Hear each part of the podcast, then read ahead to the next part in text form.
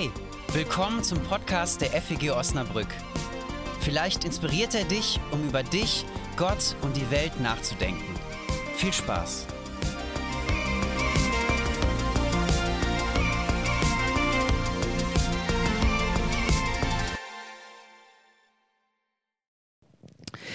Ich heiße Tom und ich stelle mich deswegen vor, weil ich manche Gesichter hier sehe, die ich vorher noch nicht gesehen habe oder noch nicht hier gesehen habe. Schön, dass ihr da seid, heute hier in der Freien Evangelischen Gemeinde. Und ich habe letzte Woche mit einer Themenreihe angefangen, ähm, wo ich an drei Sonntagen ein bisschen mit euch darüber nachdenken möchte, wie ist eigentlich Gott? Ist vielleicht auch erstmal eine banale Frage. Man hat Bilder von Gott in seinem Kopf, ob du mit dem christlichen Glauben groß geworden bist, ob das so in, in deiner Tradition, in deiner Familie, in deiner Herkunft von Anfang an dabei gewesen ist, hast du Bilder von Gott im Kopf. Aber du hast vielleicht auch Bilder von Gott im Kopf, wenn das gar nicht so richtig präsent gewesen ist. Auch dann hat man den Begriff ja zumindest schon mal gehört und sich vielleicht im Religionsunterricht damit auseinandergesetzt, vielleicht auch ähm, in der Schule, im Studium irgendwie mit solchen Fragen auseinandergesetzt. Und ich mache das in drei Schritten und hangel mich so ein bisschen an der christlichen Vorstellung von der Dreieinigkeit entlang. Letzte Woche war Pfingsten, deswegen habe ich quasi hinten angefangen mit dem Heiligen Geist. Heute geht es um den Sohn, um Jesus und nächste Woche dann um Gott als Vater. Und wir starten wieder mit einer kurzen Meditation, wäre zu viel gegriffen, aber du kannst mal deine Augen zumachen, du kannst ein bisschen ähm, zur Ruhe kommen und ich werde ein paar Fragen stellen, die du dir vielleicht innerlich auch mitstellen kannst. Wer ist Jesus für dich? Irrelevant, ein Wanderprediger, ein Vorbild, ein Heiliger, Gott selbst vielleicht? Glaubst du an ihn? Woran glaubst du eigentlich? Ist diese Person, Jesus von Nazareth, den die Kirche als Jesus Christus, den versprochenen Retter bekennt, für dich zentral? Findest du seine Geschichten vielleicht nett, aber das war's auch? Was macht ihn aus? Was könnte ihn für dich zum Christus, zum Retter machen? Wer ist Jesus für dich?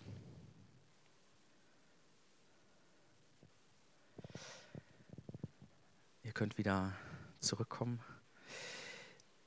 Die Evangelien im Neuen Testament berichten, dass Menschen in dieser Figur Jesus von Nazareth äh, nicht nur irgendeinen Menschen erkannt haben, nicht nur in Anführungszeichen irgendeinen Wanderprediger erkannt haben, sondern dass das ein sehr außergewöhnlicher Mensch gewesen ist. Jesus fragt mal seine Jünger, was die Leute um ihn herum denn so sagen, wer Jesus überhaupt ist. Ähm, vielleicht ein Prophet wie Elia, eine bedeutende Figur aus dem Alten Testament, oder auch ein Prediger wie Johannes der Täufer, der in der Umgebung ziemlich bekannt war. Und Petrus, einer der Jünger Jesu, bekannt auf diese Frage, er war sehr selbstbewusst und, und sehr forsch und ging direkt nach vorne und sagte, dass Jesus der Christus sei, der Sohn des lebendigen Gottes.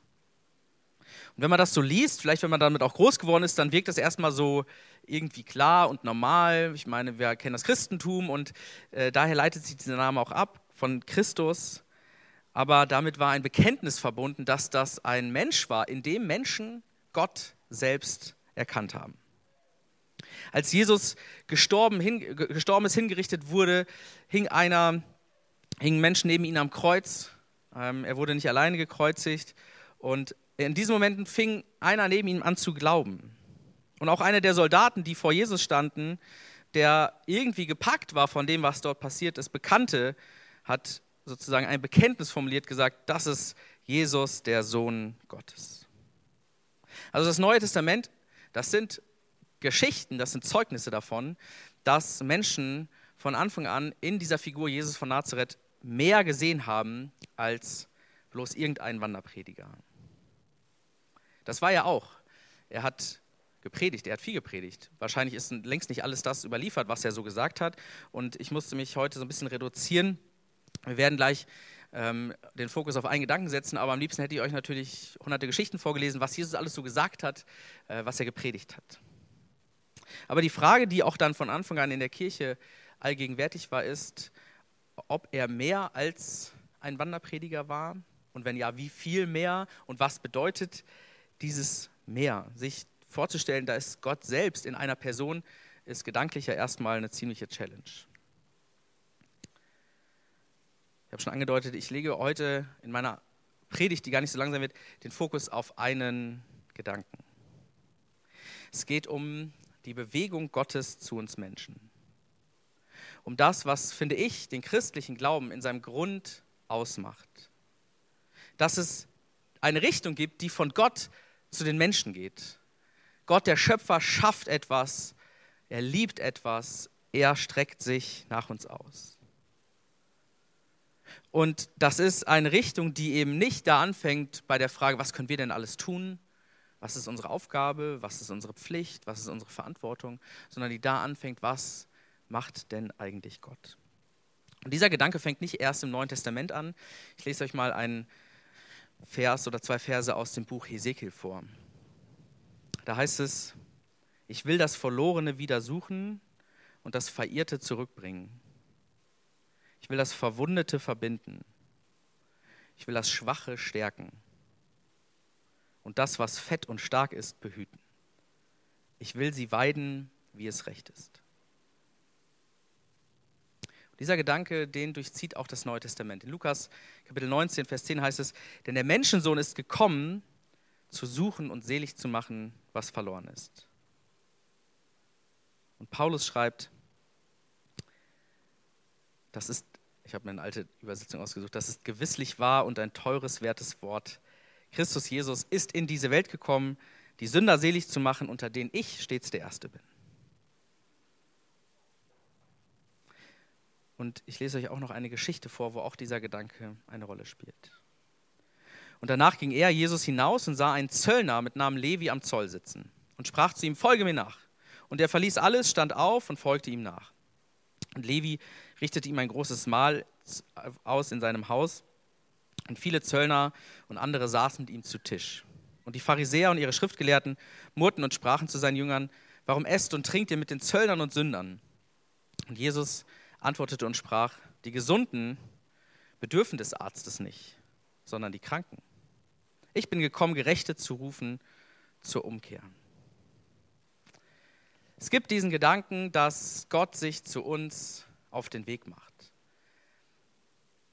Dieser Gedanke wird auch in der theologischen Vorstellung ausgedrückt, dass Gott Mensch wird, inkarniert in das menschliche Fleisch reinkommt. Und ich weiß nicht so genau, was gerade dein Gottesbild dominiert. Vielleicht deine eigene Geschichte, deine Tradition. Man geht zur Kirche, man macht da vielleicht irgendwie mit. Das ist auch schön, du hast vielleicht viele schöne Erinnerungen gesammelt, erinnerst dich an tolle Momente. Aber wenn du das für dich hinterfragst, so richtige konkrete Relevanz für deinen Alltag, für dein Leben hat es vielleicht nicht. Gott ist dann vielleicht so eine Art Notnagelgott, zu dem du vielleicht betest, wenn es mal brenzlig wird. Vielleicht hast du auch einen Aufpassergott im Sinn. Ein Gott, der ganz genau beobachtet, was du eigentlich tust. Und der ziemlich ähm, spitzäugig darauf achtet, wie du dich verhältst, wie du dein Leben gestaltest. Ob du dich gut benimmst, nach dem Motto, Gott sieht alles. Und vielleicht ist dieses Gottesbild auch eher abschreckend geworden für dich. Vielleicht denkst du auch an einen Gott, der irgendwie so da ist, den es so gibt. Einfach so, äh, aber nicht so richtig konkret. Das wabert so rum, ist irgendwie eine Energie, die vielleicht auch was verbindet, aber gar nicht so richtig greifbar. Weil er irgendwie überall ist, ist er aber auch irgendwie weit weg. Vielleicht sitzt du auch hier und denkst dir, also richtig konkret darüber nachgedacht, wie ich Gott denke, habe ich noch gar nicht so richtig. Oder die Frage spielt für mich auch gar nicht so eine große Rolle. Ich möchte dir aber heute mal vorschlagen, Gott von da aus zu sehen, wie er sich selbst vorstellt, in der christlichen Vorstellung oder wie ich die christliche Vorstellung interpretiere. Gott stellt sich in Jesus Christus vor, wo er sich selbst Hand und Fuß gibt, ein Gesicht. Und ich finde ein sehr schönes Gesicht. Denn all diese Verse, die ich gerade vorgelesen habe, das war total selektiv, aber sie beschreiben etwas Besonderes. Sie beschreiben, dass Gott sich nicht von dieser Welt abwenden möchte. Sie beschreiben, dass Gott sich dieser Welt voll und ganz zuwendet, sich dir zuwendet, sich mir zuwendet. Diese Verse haben auch alle so einen Beigeschmack, denn sie gehen davon aus, dass mit dieser Welt was nicht in Ordnung ist. Das ist die Rede von dem Sünder, von dem Schwachen, von dem, was Heilung braucht. Und auch das steckt im christlichen Gottes- und Menschenbild mit drin. Und die Kirche hat auch im Laufe ihrer, ihrer Tradition da viel Schindluder mitgetrieben, indem sie damit die Menschen klein gehalten hat. Ich finde, wenn wir einen Blick in diese Welt werfen, trifft das aber ähm, einen ganz wahren Kern. Denn unsere Welt finde ich, ist ja im Moment, und ich glaube, das war auch schon immer so, nicht nur liebenswürdig. Es tobt da in einem fast Nachbarland ein Krieg, Menschen leiden, Menschen sterben, Menschen müssen fliehen. Und nicht nur dort, immer noch herrschen über 30 Kriege und bewaffnete Konflikte auf der ganzen Welt mit unzähligen, unschuldigen Opfern. Gleichzeitig dadurch, aber auch durch, äh, durch Hitze, durch Hunger sterben Menschen auf dieser Welt, weil sie nicht genug zu essen haben. Kinder sterben. Menschen drehen durch, verüben Anschläge, töten, hassen. Ähm, und während wir Menschen dabei teilweise nur zusehen, wie unsere Erde auch den Bach runtergeht. Und diese, diese großen Katastrophen, also, also all das gibt es im Großen, in dem, was auch manchmal leicht ist, weit wegzuschieben. Diese Dinge, wo unsere Welt, wo unsere Erde offensichtlich leidet, aber das gibt es irgendwie ja auch im Persönlichen. Es gibt die Krisen in unserem Leben. Es gibt sowas wie Scheitern, wo wir erleben, dass wir vielleicht unseren eigenen Ansprüchen nicht genügen oder die Ansprüche, die an uns gestellt werden. Es gibt Streit, es gibt Zerbruch. Manchmal kann man, finde ich, an unserer Welt auch ganz schön verzweifeln. Und vielleicht Zweifelst, verzweifelst du sogar manchmal an deiner persönlichen Welt. Mir geht es jedenfalls so, manchmal würde ich am liebsten fliehen. Äh, manchmal, wenn ich so mir die Nachrichten anschaue, auch so in den letzten Jahren, denke ich, ah, ich möchte mich mit dem Ganzen gar nicht auseinandersetzen. Am liebsten würde ich einfach irgendwo am Strand sitzen, aufs Meer gucken und ein Bier dabei trinken. So. Weltflucht. Aber Gott, Gott geht genau den anderen Weg. Wir sehen uns irgendwie nach dem Himmel und er kommt vom Himmel auf diese Erde.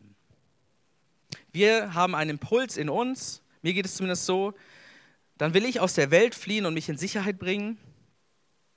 Aber ich glaube an einen Gott, dessen erste Reaktion exakt anders ist. Wenn er das Chaos in dieser Welt sieht, dann wird er Mensch. Dann wird er Mensch und geht in diese Welt rein. Gott sagt sich, dann gehe ich genau in dieses Chaos rein. Dann bringe ich mich nicht selbst in Sicherheit, sondern ich setze mich dieser Welt aus. Das ist das, was ich glaube. Das ist das, was mein Gott durch Jesus ausmacht. Dass er Mensch wurde. Dass er sich diese Welt nicht einfach nur von außen ansieht, sondern dass er mitten hineingekommen ist in diese Zerrissenheit, in all, das, was uns manchmal so kaputt macht. Und er entzieht sich dem nicht, sondern nimmt das selbst auf sich. Er sagt, ich erleide das, weil diese Welt so dringend anders werden muss, weil sie Veränderung braucht, weil sie Heilung braucht, weil sie Frieden braucht weil sie Rettung braucht. Sie braucht das alles und ist für Gott liebenswürdig.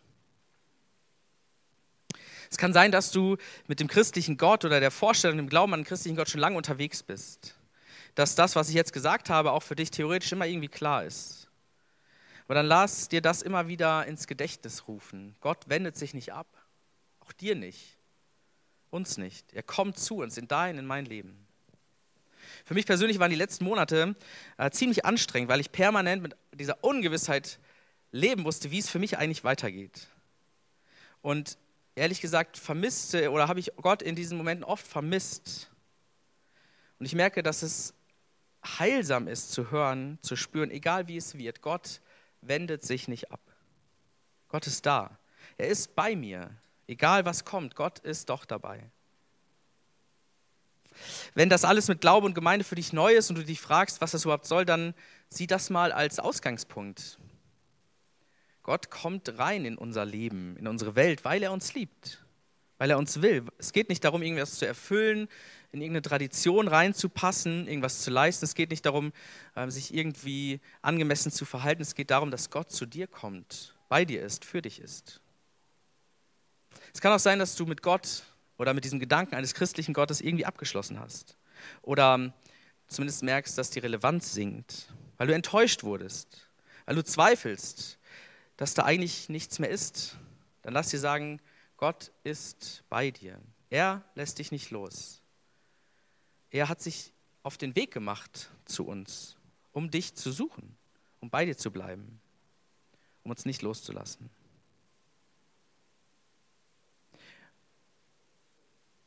Wer ist Jesus? Was macht ihn aus? Gott macht sich in Jesus auf den Weg zu uns, in alle Zerrissenheit, in alles Scheitern, in alle Zweifel, weil er uns liebt. Amen.